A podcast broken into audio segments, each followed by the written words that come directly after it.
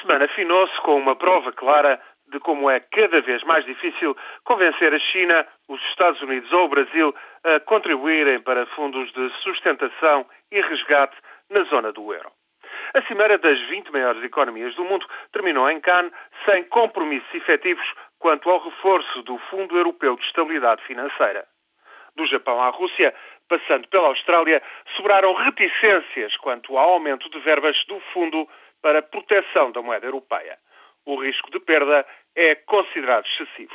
Assim, não se sabe como o fundo passará dos atuais 250 mil milhões de euros disponíveis para um milhão de milhões. O euro é, diga-se ainda, a segunda mais importante moeda de reserva mundial, a seguir ao dólar. Os 17 países da zona euro representam sensivelmente um quinto da economia mundial, mas sucessivos impasses e derrapagens nestas crises de dívidas soberanas e da moeda única obrigam mesmo a um compasso de espera.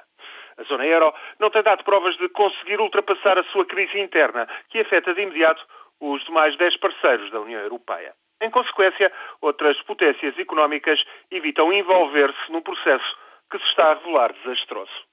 Itália a sétima maior economia do mundo, por exemplo, viu-se obrigada a aceitar que o Fundo Monetário Internacional venha monitorizar o cumprimento de promessas de reformas económicas e redução da dívida pública.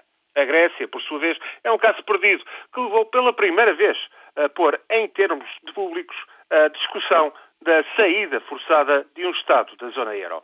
E assim, em Cannes, na expectativa de uma redução acentuada do crescimento económico global no próximo ano, o G20 acabaram por apenas confirmar o que já se temia. O drama do euro é um filme de terror e mete cada vez mais medo por esse mundo fora.